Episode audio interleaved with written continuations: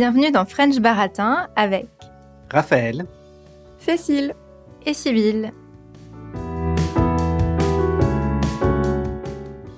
L'expression OK boomer est devenue à la mode en 2019 lorsqu'une jeune députée néo-zélandaise l'a utilisée pour faire taire un député plus âgé qui essayait de l'interrompre alors qu'elle parlait de l'urgence climatique. Depuis, les tentatives de traduction vers le français se sont multipliées. Certains disent plaît-il fossile? D'autres d'accord dinosaure, tandis que les moins polis s'exclament ta gueule la. C'est en tout cas ce que m'a expliqué Wikipédia, puisqu'au quotidien, on entend plutôt la version anglaise, donc tout simplement OK boomer. Les plus jeunes, eux, se font traiter de millennials ou se voient attribuer une lettre, génération X, Y ou Z. Et comme on a fini l'alphabet, on recommence au début. Les enfants qui sont nés à partir de 2010 appartiennent à la génération alpha. Selon cette théorie des générations, l'année de naissance déterminerait largement le comportement, les valeurs et la psychologie des individus. Pourtant, on peut croiser des personnes âgées passionnées de technologie ou engagées en faveur du climat, comme on peut trouver des jeunes aux valeurs très traditionnelles. Alors les préjugés sur les baby boomers ou sur les jeunes qui ont grandi dans les années 1990 sont-ils justifiés? Les générations existent-elles vraiment? C'est la question du jour dans French Baratin. Alors, on va commencer comme d'habitude par un petit quiz et on va rebondir tout de suite sur euh, cet événement autour euh, de, la phrase OK boomer. En fait, il faut savoir que c'est devenu quelque chose de commercial et donc il y a une étudiante américaine de 18 ans qui, en 2019, a gagné de l'argent en vendant des t-shirts et des sweatshirts avec écrit dessus OK Boomer.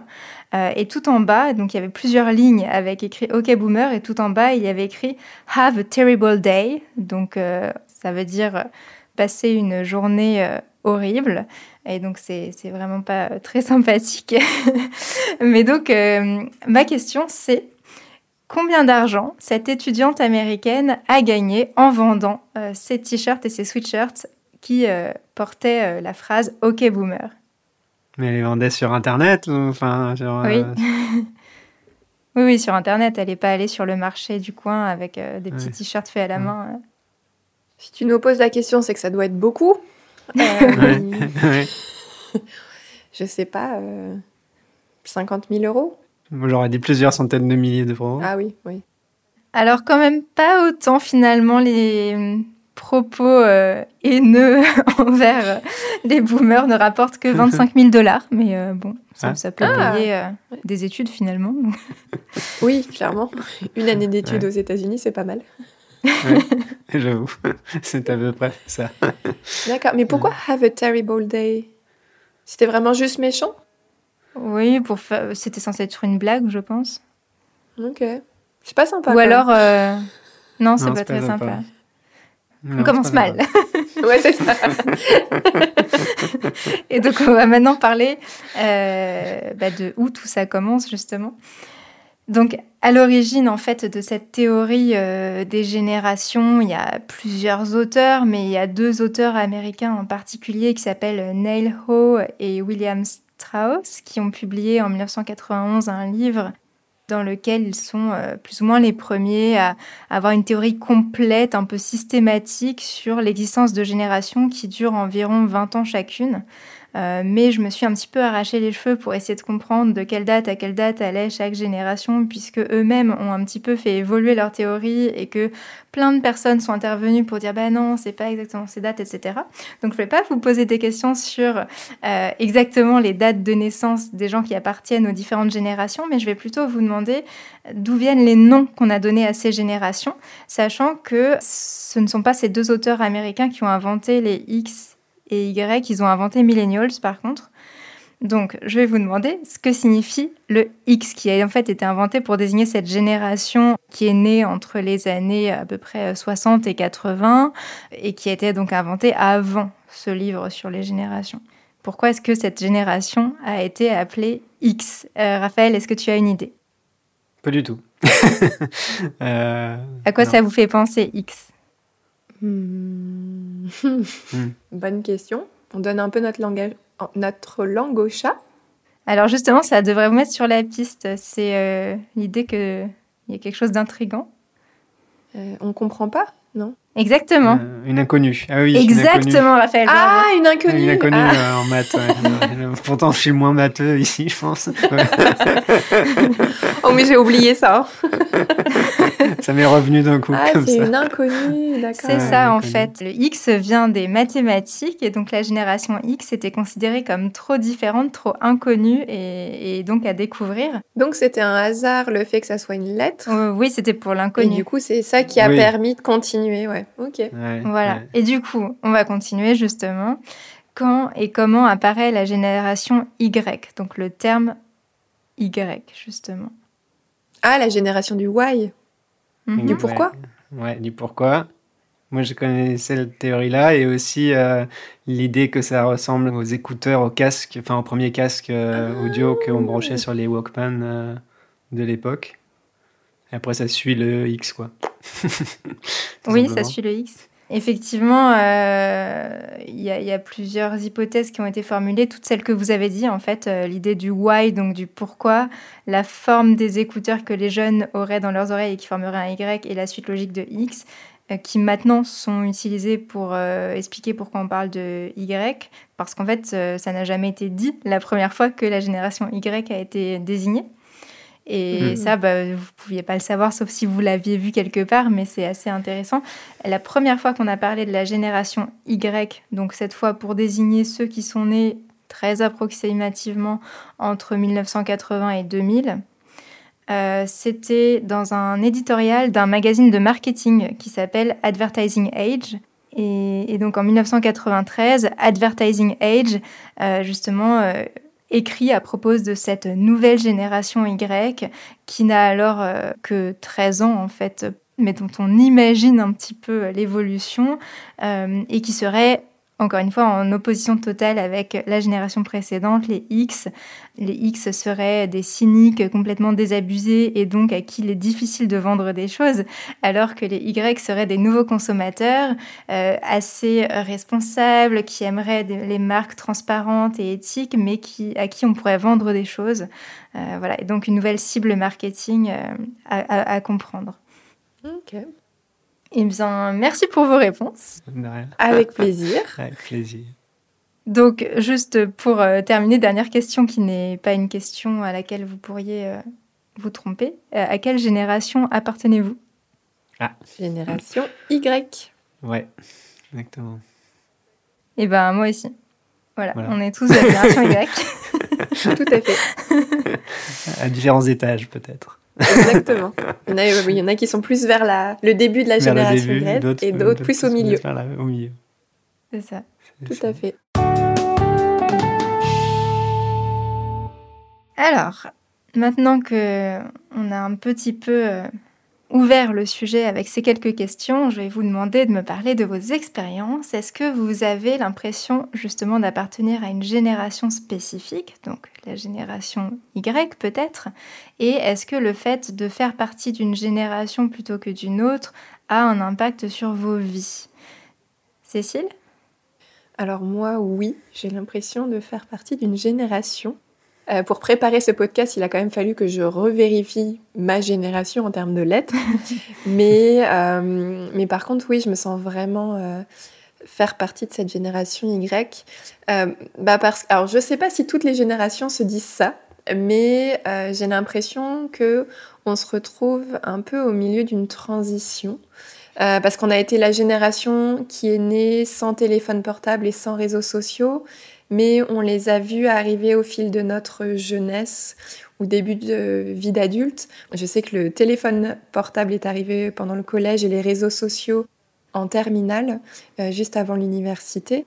Et du coup, on a vraiment eu cette balance entre les deux, même au niveau du climat. Euh, on a tout de suite été très sensibilisés euh, au climat. Alors au début, c'était par tout ce qui était le tri, avec l'opération euh, Nettoyons la nature à l'école, par exemple, où on allait ramasser des déchets euh, dans, dans la ville.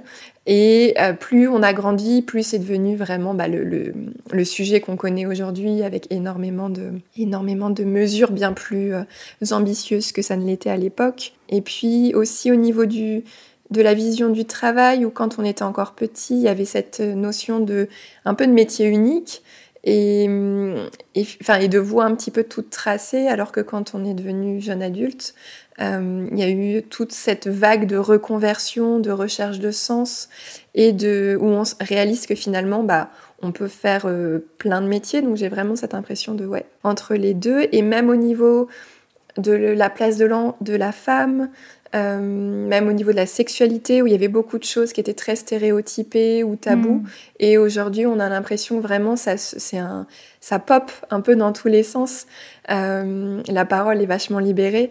Et, et du coup, on, on, voit un peu tout ça arriver. Et je trouve ça d'ailleurs hyper intéressant. Mais voilà, j'ai vraiment l'impression d'être euh, dans cette transition-là et donc d'être spectatrice de ça, mais aussi effectivement que, euh, que ça a un impact sur ma vie, puisque de fait, je pense qu'on passe plus de temps avec des personnes de notre génération, et que d'une certaine manière, il y a comme un effet d'entraînement, puisque on, va s'influencer les uns les autres avec nos mmh. pensées. Enfin, une personne va peut-être euh, avoir une crise de sens vis-à-vis de son métier, va faire une reconversion, ça va potentiellement donner envie à quelqu'un d'autre parce qu'il voit que c'est possible, ou enfin des choses comme ça. Je pense que forcément, il y a, en tout cas, moi j'ai l'impression que euh, ça a un vrai impact euh, dans ma vie. voilà.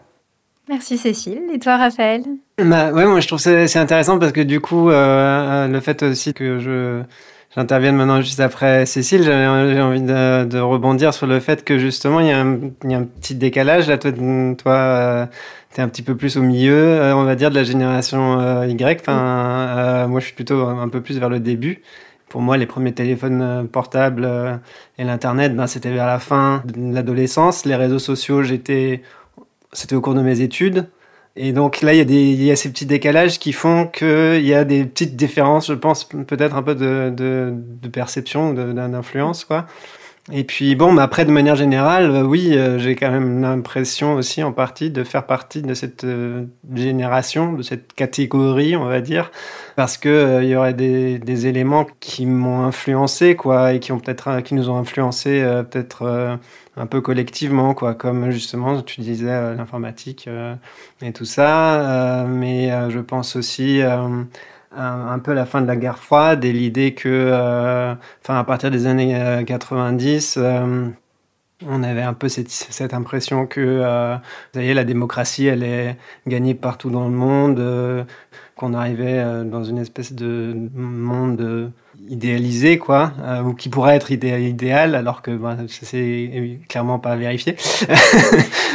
Et il y a quelque chose, moi, qui m'a particulièrement marqué aussi, ce sont les, attentats du 11 septembre et la guerre en Irak qui sont arrivés euh, euh, là vraiment au moment de la fin de mon adolescence et au cours de mes études où vraiment il y a eu une rupture euh, entre justement cette idée un peu de ça y est, c'est la, la fin de la guerre froide, et puis tout d'un coup, bah, enfin, il y a quand même un retour de, de la guerre, quoi, et de voilà. Et toi, Sybille et ben moi, euh, alors j'ai aussi l'impression, comme tu dis Cécile, d'être euh, sensible au même sujet que beaucoup de personnes de ma génération, euh, donc les millennials, etc. Et donc des sujets comme l'écologie notamment. Mais je me dis aussi que c'est peut-être lié au fait de fréquenter des personnes qui me ressemblent par ailleurs et pas seulement par ma génération, puisque je vois aussi dans un contexte euh, autre qu'amical, justement, euh, peut-être au travail, par exemple, des personnes de mon âge qui ne partagent pas mes préoccupations. Et donc, je dirais que c'est pas forcément la génération qui me semble être euh, ce qu'il y a de plus structurant dans ma vie. Moi, j'ai plutôt l'impression de passer d'un âge à un autre, en fait, et de voir ma vie évoluer en fonction de ça. C'est-à-dire que j'avais l'impression d'être euh, jeune, évidemment, dans un premier temps, et puis euh, là, euh, parfois, j'ai l'impression d'être un peu moins jeune quand je me rends compte que des personnes qui ont 10 ans de moins que moi ont là aussi d'autres préoccupations, d'autres manières de parler, etc. Mais je me dis pas forcément que c'est parce qu'on n'est pas de la même génération, mais parce que j'ai atteint un âge où j'ai une expérience différente. Mm. En tout cas, c'est l'impression que ça me donne. Mais c'est vrai que parfois, je me fais traiter de boomer par ma petite sœur euh, parce que je me trompe de smiley. Euh, donc, c'est vrai qu'il y a aussi des effets générationnels comme ça où on maîtrise plus ou moins bien euh, certaines technologies. Et aussi parce que je mets systématiquement des points à la fin de mes phrases, ce qui peut être considéré apparemment comme assez sec comme manière de discuter par écrit lorsque l'on fait partie des plus jeunes, des Y ou bien de la génération Z. Euh, mais en même temps, en parallèle, euh, c'est euh, plutôt mon père dans ma famille qui est sur TikTok. Donc là, c'est moi qui ne maîtrise pas le réseau social de jeunes que quelqu'un de plus âgé que moi pourtant utilise. Oui, c'est vrai. mais du coup, c'est ce que tu dis justement par rapport au, euh, aux emojis, etc., d'utiliser les mauvais, ça me fait penser à un, sketch que j'ai que j'ai entendu euh, où euh, l'humoriste parlait justement de, la génération Z qui se moque de la génération Y dans l'utilisation de TikTok justement où apparemment les utilisateurs de TikTok quand ils font une vidéo, bah, ils lancent la vidéo et puis ils font une petite pause pour vérifier que ça enregistre bien avant de commencer à parler alors que les générations Z, ben, ils commencent à parler direct quoi et donc apparemment les générations Z maintenant font des vidéos où ils font exprès une petite pause comme ça avant de commencer à parler pour se moquer. Euh, voilà. Euh, donc, se moquer des vieux Y. Des vieux, des vieux Y. Euh, voilà, on est déjà un petit peu en train d'être ringardisé. et, et, je voulais quand même juste revenir sur aussi sur ce que tu disais tout à l'heure, hein, Cécile, par rapport à l'écologie. Moi, c'est un sujet du, du coup, je pense que là, peut-être, il y a aussi un, léger décalage. C'est un sujet qui est venu plus tard, qui est, qui est devenu, commencer à être réellement plus présent dans, les représentations, dans les médias, etc. à partir des années 2010, quoi, par là, ou peut-être un peu avant. Et donc quelque chose qui est arrivé quand, un sujet qui est quand j'étais déjà euh, plutôt adulte. Et, donc c'est pas, enfin, c'est un sujet qui est important pour moi, mais auquel j'ai peut-être pas, avec lequel j'ai peut-être moins grandi et qui est peut-être moins un réflexe euh, en termes de, de pensée et d'habitude prise. Et je pense que c'est encore plus vrai avec la génération euh, Z pour qui c'est peut-être plus un sujet euh, prédominant. Quoi. Mais là aussi, il y a des contre-exemples. Euh, enfin, je veux dire, il y a. Mm. Non, mais c'est intéressant parce que bah, c'est pour ça aussi peut-être que je parlais de transition. C'est que, bon, même mm. si euh, je suis un peu plus jeune, pour autant, les changements se sont faits effectivement enfin souvent fin de l'adolescence, début mm. vie adulte ou encore un tout petit peu plus après. Du coup, c'est intéressant parce que bah, quand tu parlais de la guerre froide, moi pour le coup, c'était pas un... En fait, quand j'étais enfant, j'en ai pas entendu parler hmm. euh, parce que c'était déjà établi finalement la guerre froide hmm. puisque je suis née euh, hmm. après. Et, euh, et, finalement, moi, ah, effectivement, un événement qui m'a énormément marqué, c'est le 11 septembre. Et, et, du coup, pour le coup, c'est comme si on vivait dans un monde qui allait bien, en tout cas qui, qui disait qu'il allait bien. Et tout à coup, il y a eu ce choc qui après, voilà, a, été le début aussi de, de beaucoup de choses. Mais effectivement, c'est intéressant que appartenant à la même génération, Euh, finalement, nos années de naissance jouent quand mhm. même beaucoup dans la perception qu'on en a. Moi, j'en ai vécu que la toute fin, mais, euh, mhm. j'étais enfant, mais euh, j'ai je l'ai connu quoi j'ai des souvenirs des, des, éléments de souvenirs de ça qui sont des souvenirs d'un peu d'enfance mais voilà il y avait il y avait quelque chose. Eh bien merci pour vos expériences qui font une parfaite transition avec le débat alors, le sujet du jour, c'est donc de savoir si les générations existent vraiment. Donc, on a déjà commencé à, donner quelques éléments, euh, mais on peut peut-être commencer à réfléchir à ce qui formerait vraiment une génération. Donc, d'après vous, quelles sont les différences de parcours historique, euh, donc d'expérience qu'on fait en fonction de la date à laquelle on est, qui pourrait avoir un impact sur notre vie, sur notre trajectoire de vie et donc euh, peut-être sur nos comportements? Bah, je pense que enfin, Raphaël l'a abordé avec la guerre froide, mais tout ce qui est mm. guerre, potentiellement, c'est en plus en fonction, entre guillemets, de, du temps que ça dure, ça peut vraiment impacter une génération sur un temps, du coup, entre guillemets, suffisamment long pour que, pour que ça marque presque toute une génération, finalement. Mm. Oui, c'est tout un, un contexte culturel et sociologique, enfin, enfin politique aussi, des éléments hein, comme ça qui sont vécus par euh, les gens d'un même groupe d'âge, plus ou moins, euh, en même temps, et qui va les influencer. Euh. Bah, je, j'entendais que justement la guerre de 14-18 avait été un événement extrêmement marquant et qui avait eu cette génération vraiment d'hommes finalement entre je ne sais pas à partir de quel âge on pouvait partir en guerre, mais c'était ni les enfants ni les personnes plus âgées, c'était vraiment les hommes. Ouais, 17-18 ans euh, jusqu'à peut-être 25 euh, ans, puis 30 ans. Oui, ouais. Qui... Et du coup, toute cette euh, génération avait été marquée, chez les femmes de la même mm. façon d'ailleurs, puisqu'elles avaient dû se mettre à travailler. Et à l'inverse, j'ai entendu que euh, des personnes disaient par exemple que mai 68, qui mhm. là n'est pas une, guerre, hein, mais un événement euh, très important euh, historiquement, mais qui du coup, comme elle avait touché toutes les générations et pas de la même façon, on ne pouvait pas forcément le, le mentionner comme un événement qui puisse mhm. forger une génération. J'ai trouvé ça intéressant de voir les différences justement. Oui, bah, mai 68, c'est un peu un cas typique de ce qu'on met souvent en avant pour dire qu'il y a une génération, les 68 arts, qui euh, sont donc ceux en France qui ont participé à un mouvement de grève et de blocage des universités à partir de mai 68 pour euh, un, grand nombre de revendications, euh, mais notamment des revendications liées à la liberté sexuelle, mais aussi à l'indépendance, à une plus forte autonomie des jeunes mais aussi des préoccupations sociales, donc voilà des revendications assez variées. Et bien souvent, euh, donc on, dit qu'il y a cette génération des 68 arts qui correspondent à peu près aux baby boomers et qui seraient euh, tous euh, baba cool. Comment? Baba cool, voilà, épris de liberté et pas très responsable. Et en fait, bah, c'est vrai qu'on peut pas tout à fait dire que c'est toute une génération puisque l'archétype qu'on a de ces 68 arts, ce sont des étudiants. Et j'ai vu que en fait, il n'y avait que à l'époque 15% de bacheliers en France. Donc, c'est-à-dire seulement 15% des personnes avaient leur bac et encore moins faisaient des études supérieures. Donc, c'est certainement pas toute euh, la génération de ceux qui hmm. avaient entre 18 et 25 ans en mai 68 qui euh, peuvent rentrer euh, dans ce cliché et tous les étudiants n'ont pas fait partie des manifestations et par contre il y a hmm. des ouvriers qui ont manifesté mais avec des revendications parfois différentes de celles des étudiants donc c'est vrai que là c'est un bon exemple d'une génération qui n'en est peut-être pas une et d'un événement qui traverse toutes les générations mm. en même temps et qui les marque toutes de manière un petit peu différente, quoi. Ouais.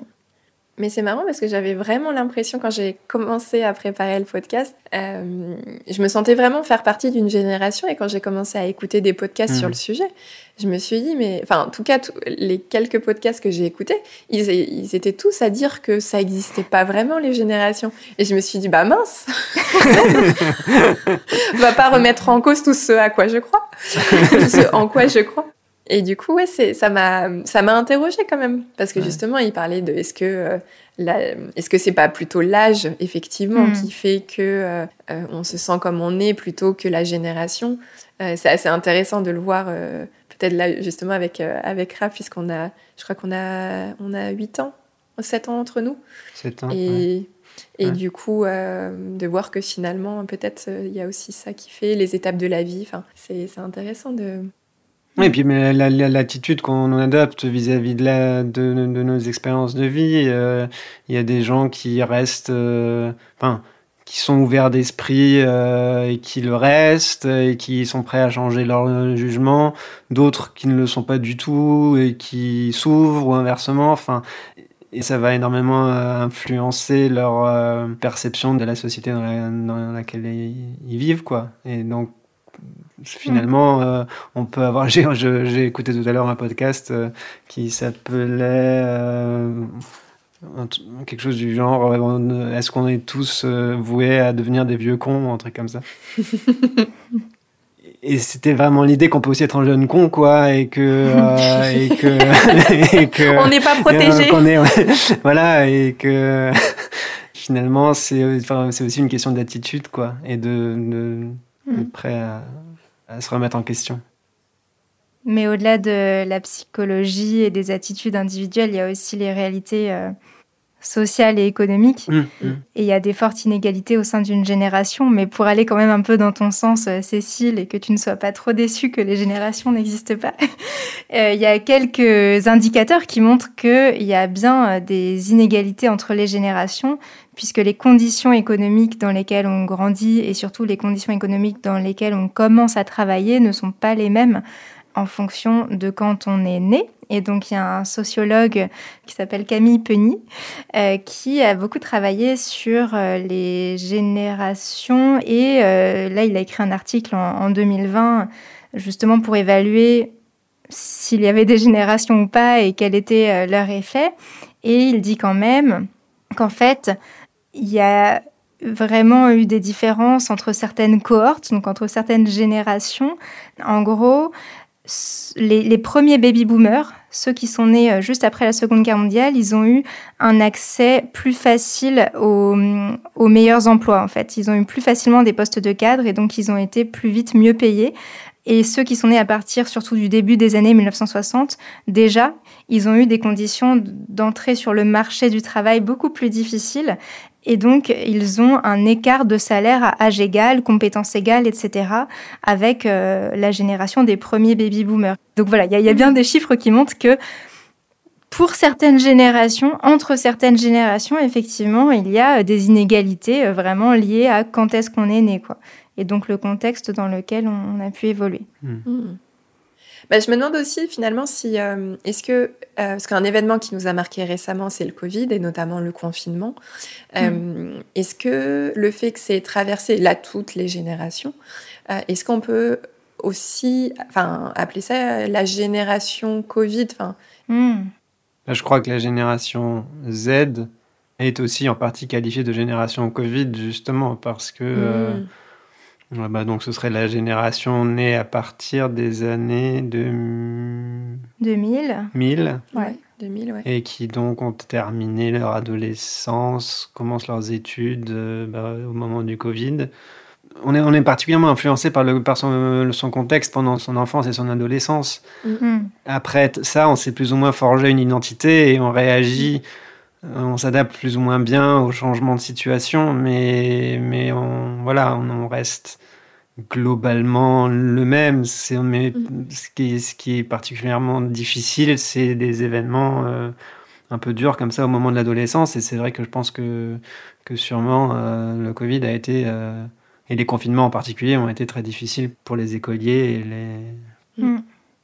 Oui, c'est vraiment un bon exemple, effectivement, de quelque chose qui touche tout le monde, mais pas au même âge, et donc mmh. ça peut avoir un effet de génération. Moi, j'ai surtout mmh. entendu des amis enseignants parler de génération Covid pour les élèves qui euh, mmh. n'avaient pas pu bien apprendre certaines choses. Mais là aussi, ça montre bien qu'il n'y a pas que cette variable-là de la génération qui joue, parce que l'effet de faire partie de cette génération Covid était très différent selon que les enfants aient pu être aidés par leurs parents ou pas.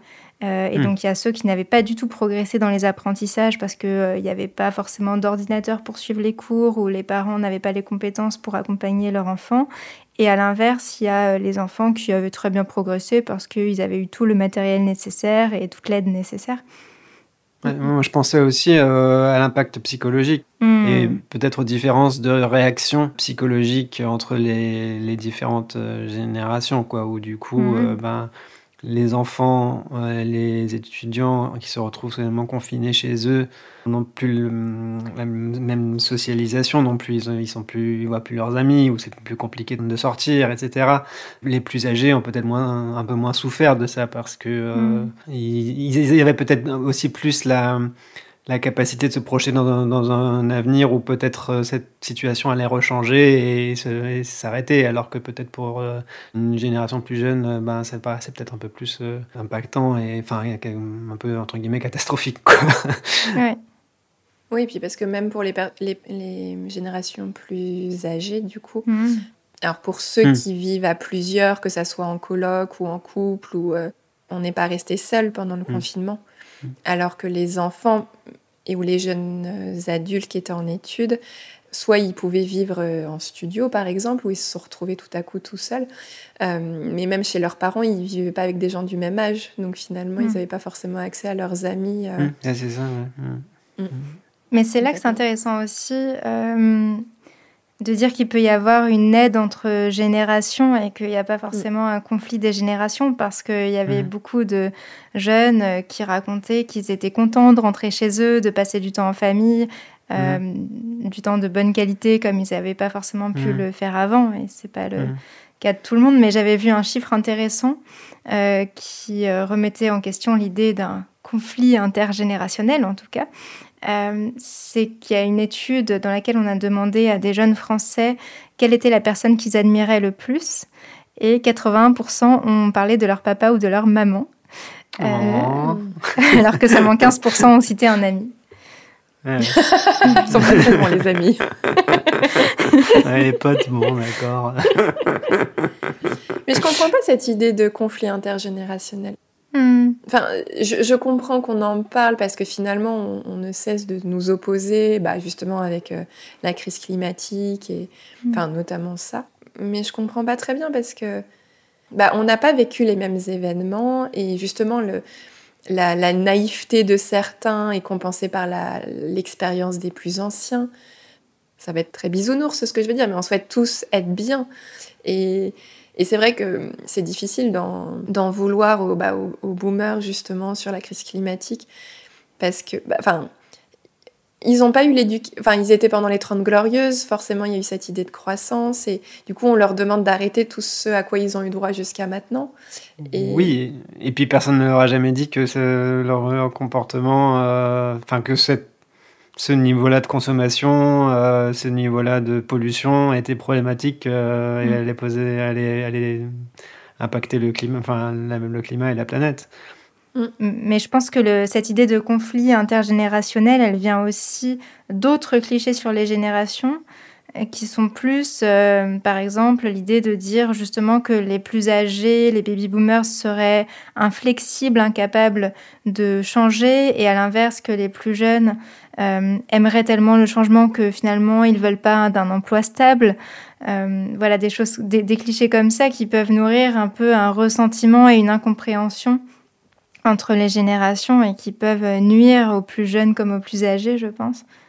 Hum. Mais là, par exemple, cette histoire de stabilité, euh, j'ai entendu euh, dans un podcast que j'ai écouté que là aussi, ce, cliché sur euh, la génération Y et Z, peut-être aussi, que bah, la stabilité de l'emploi, ben, ça nous intéressait moins quoi et que ce qu'on voulait c'était plus c'était plus important pour nous c'était euh, trouver du sens dans son travail etc euh, qu'on était moins carriériste peut-être et ben que c'était que ça se vérifiait pas en fait et que la mmh. majorité des gens de notre génération veulent aussi cherchent aussi une stabilité de leur dans leur, dans l'emploi euh, et une stabilité familiale aussi d'ailleurs parce que en partie d'ailleurs beaucoup aussi de gens de notre génération, ben, leurs parents ont, divorcé, donc pour eux aussi euh, apparemment il y a un retour aussi de la valeur de, de, de la famille quoi, et de l'importance de la famille. Mm. Ouais. Mais donc, donc si ces clichés sont faux, finalement ils peuvent euh, faire du mal alors qu'ils n'ont pas de fondement. Mm. Parce que mm. moi je lisais euh, bah, par exemple l'idée que que cette idée que euh, les, les jeunes d'aujourd'hui veulent plus d'indépendance, plus de liberté, bah, ça conduirait les entreprises à leur offrir moins de garanties, à, leur offrir moins de CDI par exemple. Le CDI en France, c'est le contrat à durée indéterminée, c'est celui qui permet de rester dans une entreprise sur le très long terme.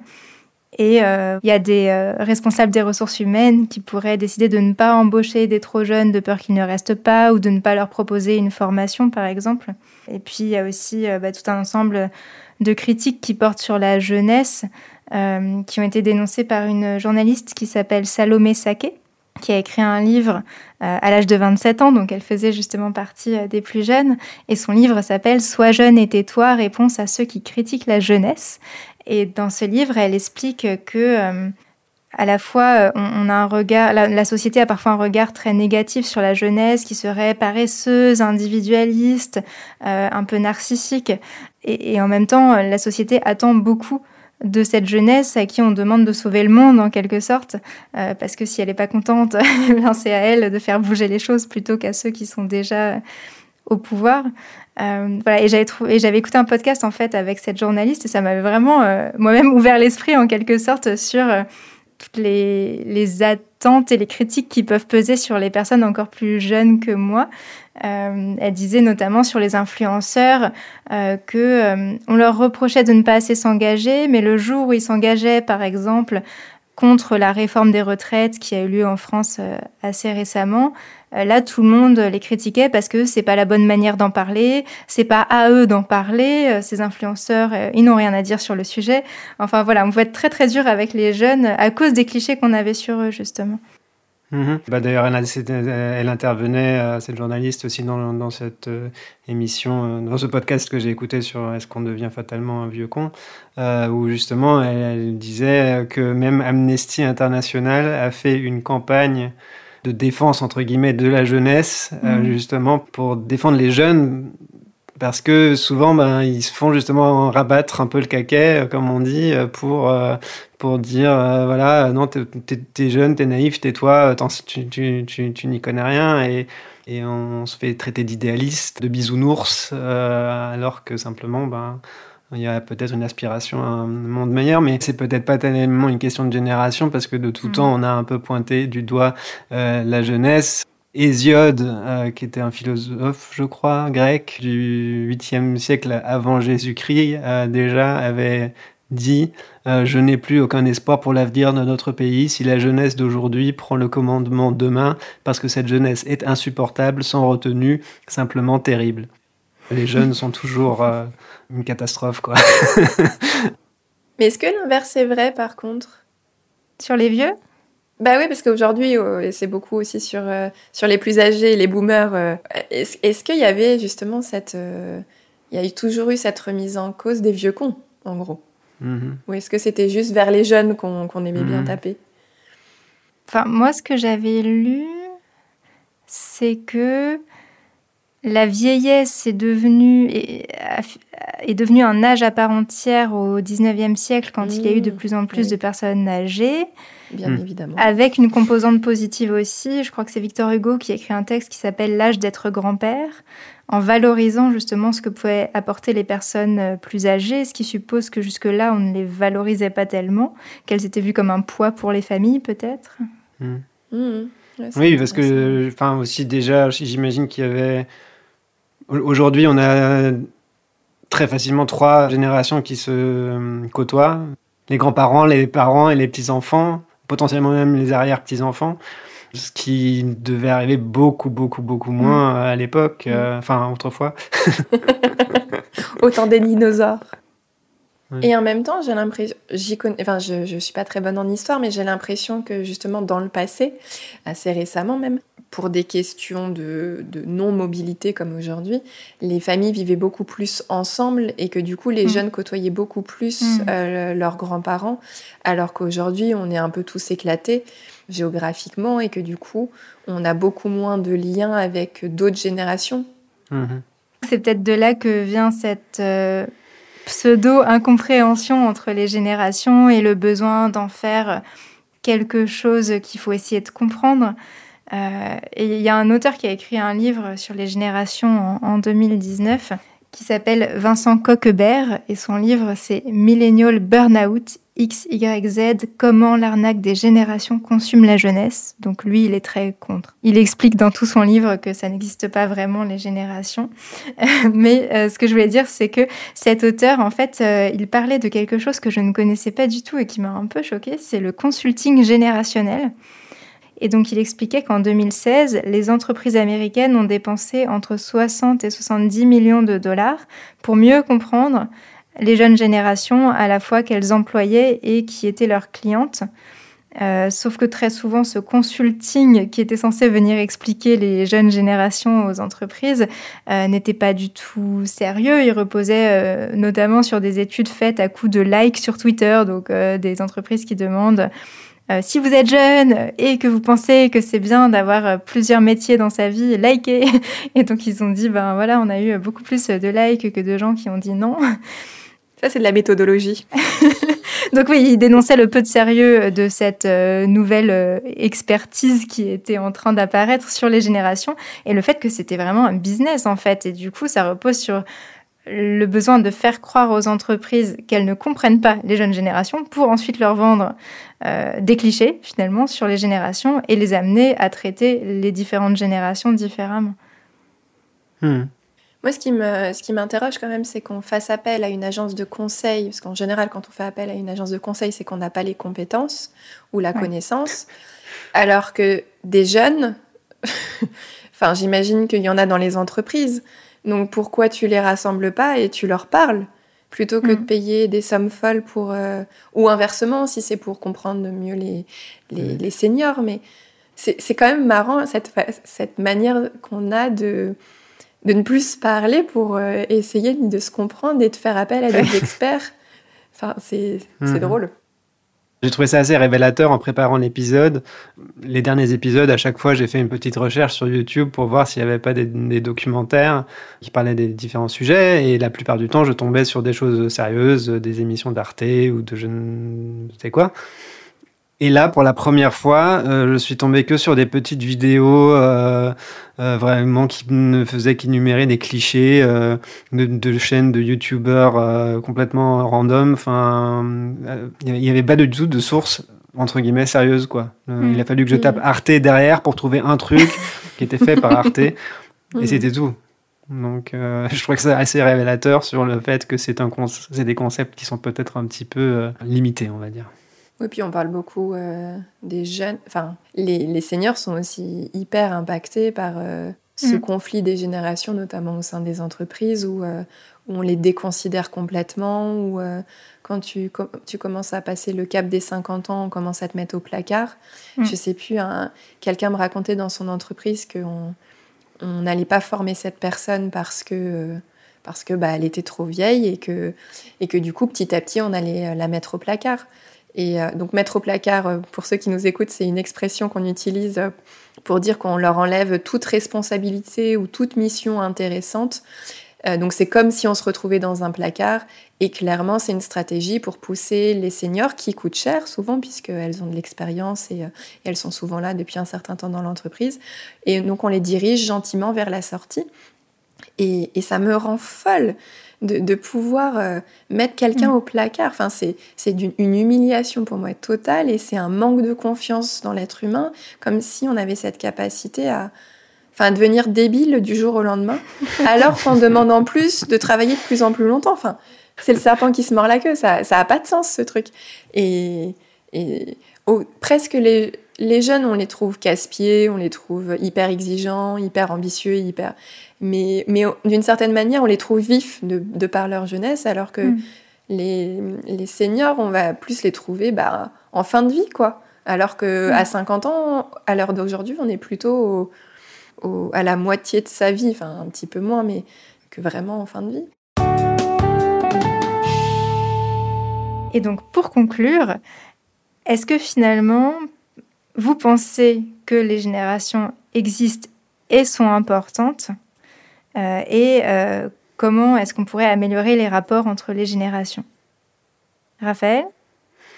Alors moi je dirais qu'elles existent comme une sorte de grande catégorie, euh, comme on aime bien les faire pour se simplifier la vie, mais qu'elles sont pas réellement importantes parce qu'il y a d'autres facteurs qui influencent, enfin qui, qui, jouent de manière beaucoup plus importante euh, et qu'il y a d'énormes variations au niveau individuel. Euh, et c'est d'ailleurs peut-être pour ça justement qu'on a inventé, qu'on invente une, catégorie pareille pour pouvoir plus facilement mettre dans un même panier hmm. des gens très différents.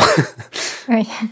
Quant au fait d'améliorer les rapports entre générations, euh, je pense que c'est comme dans pour tous euh, les rapports entre, entre êtres humains. Tu, tu t'en parlais tout à l'heure, euh, Cécile, à l'intérieur d'une entreprise, euh, il faut se parler, quoi. Mm. Il faut discuter, il faut se poser des questions, il faut essayer de se comprendre. Dans le, podcast que j'écoutais tout à l'heure, il y avait une, une auditrice qui intervenait et qui donnait comme exemple le fait que ben, elle était très proche de sa grand-mère qu'elle aimait bien discuter avec elle, mais qu'effectivement, il y avait des choses bah, sur lesquelles ils se comprenaient juste pas, quoi. Des, parfois carrément des mots euh, qu'ils ne comprenaient pas, mhm. mais euh, parfois aussi, voilà, tout simplement des manières de penser, peut-être, etc.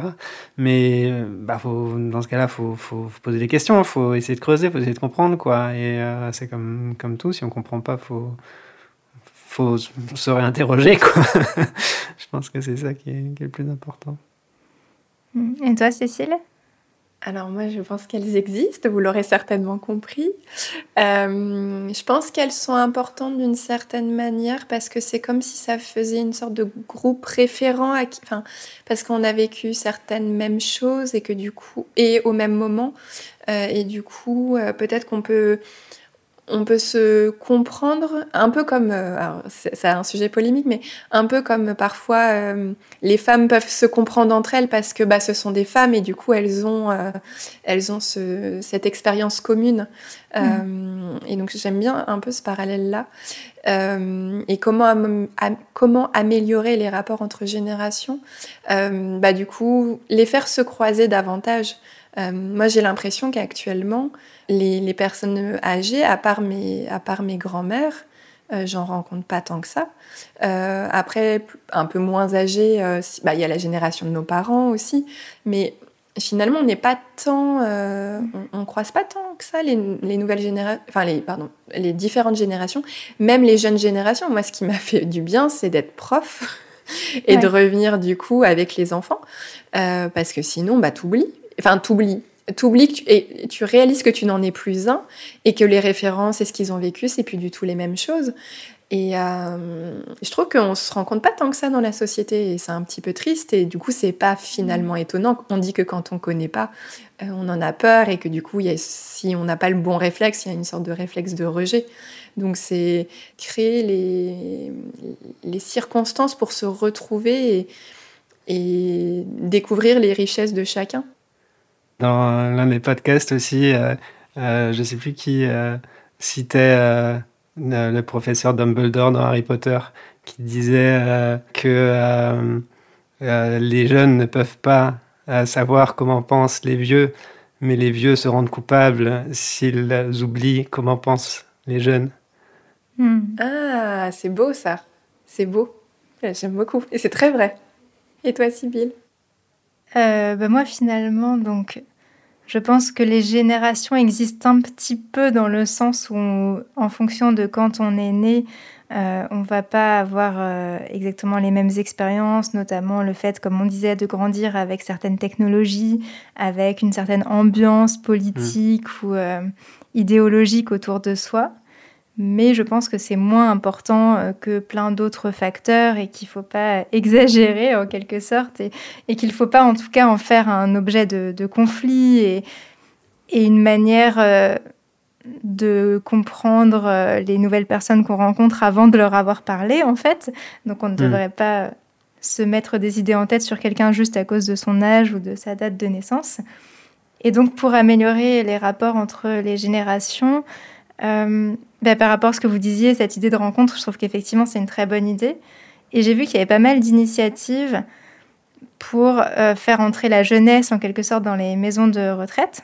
Alors, euh, j'ai vu des initiatives où il s'agissait de mettre des crèches dans les maisons de retraite. Et ça, j'étais pas sûre d'être pour parce que je me suis dit que les personnes âgées n'avaient pas forcément envie de d'entendre des enfants qui criaient autour d'elle, même si l'idée d'amener un petit peu de vie est sympa.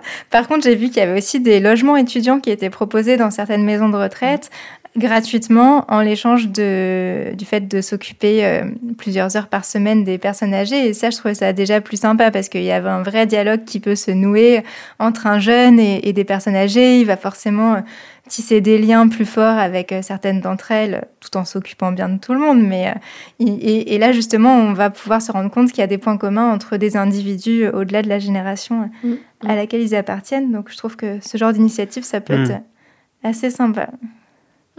Alors, pour créer du lien entre les différentes générations, n'hésitez pas à parler de French baratin avec vos grands-parents qui ont appris un petit peu de français ou avec vos enfants, si vous en avez, qui commencent eux aussi à apprendre le français. Et euh, si vous voulez aller plus loin, vous pouvez euh, vous abonner euh, sur Patreon à nos bonus. Donc on vous propose une transcription et des exercices, des petits jeux en plus du podcast. Et ça aussi, vous pourrez le faire entre plusieurs membres de différentes générations et échanger vos points de vue en français. À bientôt dans French Baratin. À bientôt. À bientôt.